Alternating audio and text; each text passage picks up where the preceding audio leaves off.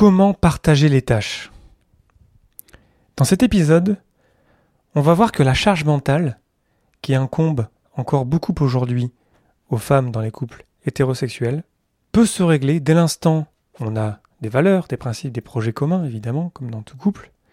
Mais au-delà de ça, si on partage les responsabilités de vivre ensemble. Le podcast Agile, épisode 236. Abonne-toi pour ne pas rater les prochains et partage-le autour de toi. Profite toujours d'un code de réduction pour le super jeu Totem. Rejoins l'étude empirique sur les équipes agiles. Rejoins aussi l'étude des salaires de Scrum Life. N'hésite pas à réagir par rapport à cet épisode ou des épisodes passés dans mon serveur Discord. Et puis on se retrouve comme d'habitude le mercredi et le jeudi à 17h35 sur Twitch pour échanger en direct. Merci pour ta confiance et bonne écoute.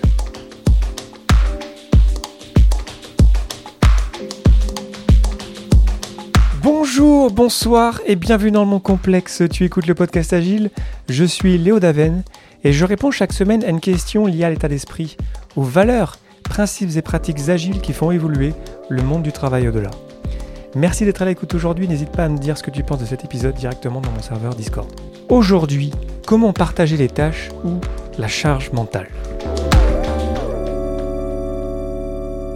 Dans l'épisode de la semaine dernière, je parlais du multitâche et s'il y a bien un exemple de multitâche qui nous touche toutes et tous, c'est la charge mentale. La charge mentale, c'est un concept qui a été défini dans les années 80, mais en fait qui existe depuis toujours, depuis finalement euh, que l'humanité existe, qui est le fait d'avoir à penser à tout et tout le temps dans la sphère domestique. Ça repose essentiellement sur les femmes dans les couples hétérosexuels. On est encore très très loin de la parité. J'ai trouvé par exemple des chiffres en Suisse qui tentent à prouver que 80% des tâches domestiques sont toujours assumées par les mères, par exemple en Suisse, mais c'est aussi le cas en France et dans d'autres pays. On est encore loin de l'égalité à la maison. Et c'est un grand problème parce que ça pousse les femmes vers le burn-out. Parce que le burn-out, oui, c'est souvent et malheureusement un problème qui nous vient de la sphère professionnelle, mais ça peut aussi venir de la sphère personnelle, de la vie privée. Donc on a plein de tâches à faire à la maison, et ça repose essentiellement sur une des deux personnes du couple.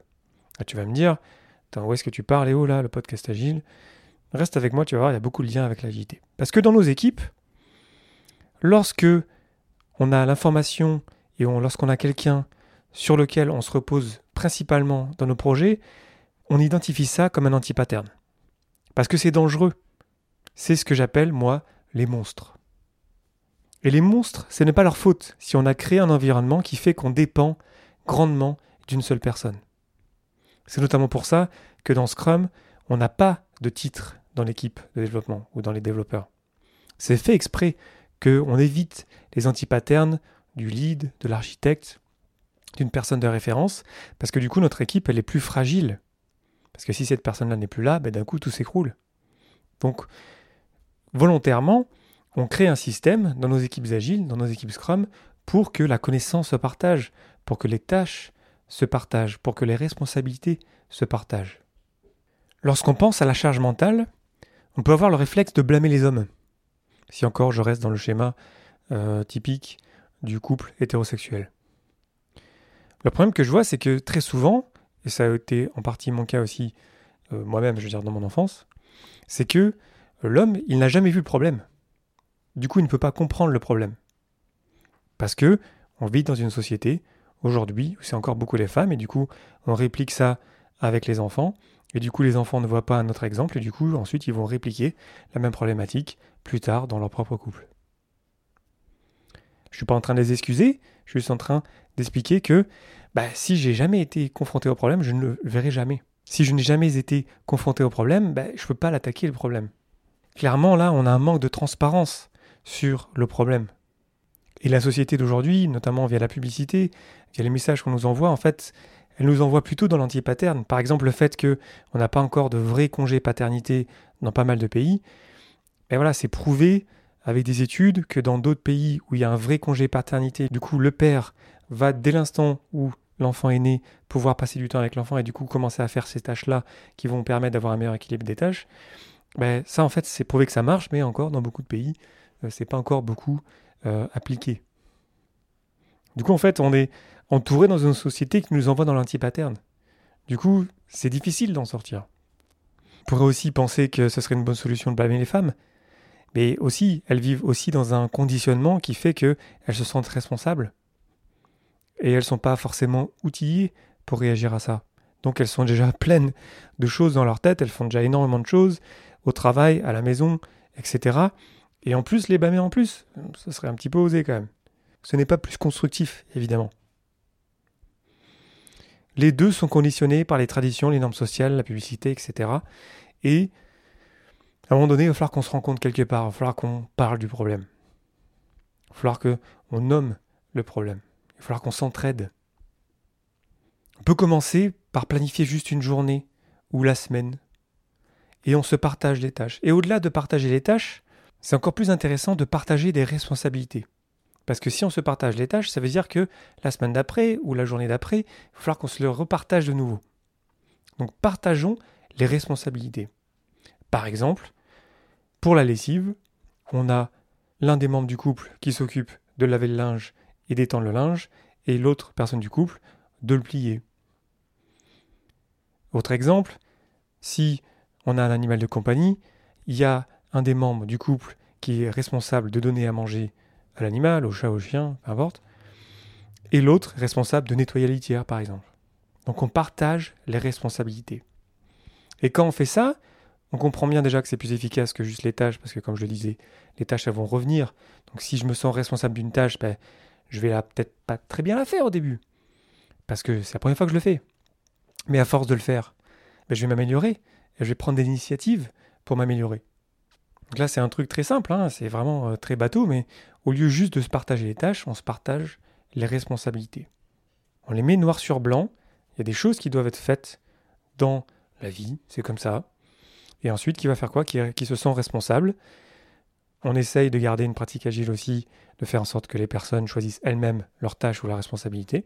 Et ensuite, bah, vu qu'on va replanifier régulièrement, dire bah, ça en fait, ça je l'ai bien fait, ça je l'ai moins bien fait, on se partage des retours, on améliore les choses et ensuite on recommence. Donc on, finalement, on crée une équipe.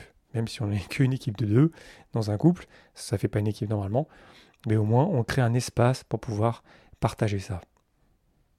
Je connais des familles qui font des réunions comme ça chaque semaine, qui mettent ça noir sur blanc, qui ont des tableaux Kanban, qui ont des tableaux avec des rôles bien définis. Sur des petites choses hein, parfois, hein. mais au moins c'est clair. Et comme ça on s'entraide et on voit que voilà, on est dans le même bateau là. C'est pas juste une personne du couple qui est responsable que le foyer soit un bel environnement de vie. On est responsable de ça ensemble, qu'on partage cette responsabilité là. D'ailleurs, lorsqu'on a des enfants, on peut aussi faire participer les enfants. Les enfants aussi peuvent se sentir responsables de faire des choses. Je connais des familles qui ont mis en place des tableaux Kanban avec des enfants qui sont responsables de faire des petites choses. Mais des petites choses, plus des petites choses, ça fait pas mal de choses déjà, de, choses qui sont faites. Et du coup, en fait, on, on leur montre qu'il faut participer à la vie collective. Et on crée des meilleures personnes pour la suite lorsque ces personnes-là, lorsque ces enfants vont grandir, qui vont se retrouver peut-être en couple, c'est pas obligé non plus, hein, euh, à comprendre qu'il faut qu'on participe, il faut qu'on soit responsable, il faut qu'on se sente responsable de là où on vit. Un autre exemple que j'avais déjà partagé dans le podcast, je crois, c'était cette dame, là, c'était une dame qui, lorsqu'elle invitait euh, des, des, gens euh, chez elle, mettait un bol avec des tâches sur des post-it, avec des choses à faire. C'est super inspirant de se dire qu'on va pas juste aller chez des gens juste pour mettre les pieds sur la table, non, on va participer à l'effort collectif, à faire en sorte que on passe une bonne soirée, une bonne après-midi, un bon déjeuner. On n'est plus dans la pensée, ah, ok, c'est moi l'autre, du coup c'est moi qui suis responsable et puis vous n'avez rien à faire. Non, là, il y a plein de choses à faire. On partage. Et je vous invite à faire des tâches, puis chacun peut rajouter des tâches aussi. Et comme ça, là déjà, on peut imaginer vraiment un autre type de soirée, euh, participatif, quelque part où chacun va pouvoir mettre la main à la pâte. Lorsqu'on planifie la journée, la semaine, lorsqu'on prend ce temps-là, parce qu'il faut le prendre ce temps-là pour mettre les choses noir sur blanc et pour se dire qui va faire quoi, qui est responsable de quoi. Puis ensuite, les rôles restent évidemment, on n'a pas besoin de redéfinir les rôles euh, chaque semaine. Une question qu'on peut se poser, c'est est-ce que les tâches sont réparties de manière euh, équilibrée? Et crois-moi, il y aura des surprises. Moi, je pense que je fais pas mal de choses chez moi, mais je pense pas que je suis encore à 50-50. J'ai encore des progrès à faire. Et donc la question, elle est pas facile à poser, hein, mais poser la question, est-ce que tu penses que euh, c'est équilibré ou est-ce que qu'est-ce que je pourrais faire d'autre? Parce qu'il y a des choses qu'on ne voit pas encore une fois, que peut-être via notre éducation on n'a jamais vues. Du coup, on peut même pas les soupçonner. Du coup, il faut qu'on pose la question. Est-ce que tu penses que c'est équilibré? Qu'est-ce que je pourrais faire de plus? Qu'est-ce que, par exemple, si je suis responsable du linge, qu'est-ce que je pourrais faire de mieux? Et comme ça, en fait, via ces itérations, on va améliorer les choses. Et petit à petit, ça va de mieux en mieux se passer. Donc au début, c'est un peu dur, évidemment, de lâcher prise et d'accepter que les tâches seront peut-être moins bien faites. Mais petit à petit, lorsqu'on va les faire et les refaire, ben, on va s'améliorer. Et ce faisant, ben, ça va être de mieux en mieux. On peut faire d'autres choses, on va être plus efficace. Et comme ça, on va arriver à un équilibre. Le titre de la BD d'Emma dont je te parlais au début, ça s'appelle Fallait demander. Je te mets un lien dans la description de l'épisode. Et peut-être que la prochaine étape, c'est demander de l'aide. Parce que lorsqu'on a ce monstre, bon c'est un, mot évidemment un, peu euh, violent, mais lorsqu'on comprend qu'on l'a co-créé, ce monstre-là, on comprend qu'en fait on est responsable aussi de cette co-création. Lorsqu'on a quelqu'un dans notre équipe qui est devenu un espèce de monstre, qui est omnipotent, dont on dépend et qui veut garder le pouvoir, ben, souvent la bonne chose à faire, et je crois que j'en avais parlé aussi dans un autre épisode, c'était en fait de se séparer en fait de cette personne-là parce qu'on a créé un anti-pattern et il n'y a pas beaucoup de manières de s'en sortir. Je dis pas qu'il faut faire ça dans nos couples évidemment, mais euh, que on se rende compte de ça en fait, qu'on a beaucoup de pouvoir lorsqu'on est ce monstre entre guillemets. Il faut qu'on le rende le pouvoir, il faut qu'on partage, il faut qu'on fasse un pas vers l'autre. Et pour ça, il faut demander de l'aide, se rendre compte qu'on a un problème, se rendre compte que chacun fait du mieux qu'il peut. Tout ça évidemment ça part du principe que si on vit ensemble, en fait, on a quelque part des valeurs, des projets communs, quelque chose en commun, quoi. Euh, parce qu'évidemment que si on demande de l'aide et qu'en face ça ne répond pas, ben on a un autre type de problème. Mais ça va partir de nous. Quand c'est nous qui avons l'information, quand c'est nous qui sommes omnipotents, ben si on veut que ça se passe mieux, il faut qu'on partage, il faut qu'on rende le problème visible. C'est via la transparence qu'on va pouvoir rendre le problème visible aux autres. Demander de l'aide et ensuite accepter que ça ne sera pas parfait et accepter que euh, il va falloir que ça prenne un petit peu de temps avant qu'on arrive à faire les choses aussi bien. Donc on passe d'un mode euh, c'est moi euh, le patron ou la patronne de la maison à ok bah, c'est notre maison et du coup on partage l'espace. Et du coup si on partage l'espace, alors il faut qu'on partage les responsabilités. Donc l'autre aussi de l'autre côté doit évidemment s'engager, grande valeur de Scrum, l'engagement à faire mieux, à contribuer, et pas juste à contribuer, à faire preuve d'initiative, parce que dès l'instant où je me sens responsable d'une tâche, où je l'ai faite plusieurs fois, bah, du coup, je vais pouvoir prendre une initiative. C'est un reproche souvent qu'on fait aux hommes, ils ne prennent pas d'initiative, mais sur une tâche que je connais pas, que je ne soupçonne pas, euh, que je n'ai jamais faite, c'est compliqué quand même de faire preuve d'initiative. Par contre, dès l'instant où j'en suis responsable, où c'est marqué dans la cuisine quelque part, par exemple, je suis responsable de faire ci ou de faire ça, mais du coup je vais le faire et du coup je vais, je vais prendre des initiatives. Donc ça va pas venir comme ça de nulle part, les initiatives. Ça passe par la responsabilité. Donc tout ça, c'est pas facile. Tout ça, ça passe évidemment par la communication. Tout ça, ça passe par du respect, par de l'écoute. Donc là, évidemment, que la communication non violente, ça va nous aider. Et ça part bien sûr de l'idée sous-jacente que on a un intérêt commun à ce que ça se passe bien. Ça, après, ça nous envoie dans d'autres sujets. Je serais curieux de savoir ce que tu as pensé de cet épisode, parce que peut-être que tu le sais déjà, mais euh, l'agilité et la société, ce sont deux sujets que j'aime bien marier. Je pense qu'il y a beaucoup de choses à faire, à lier ces concepts.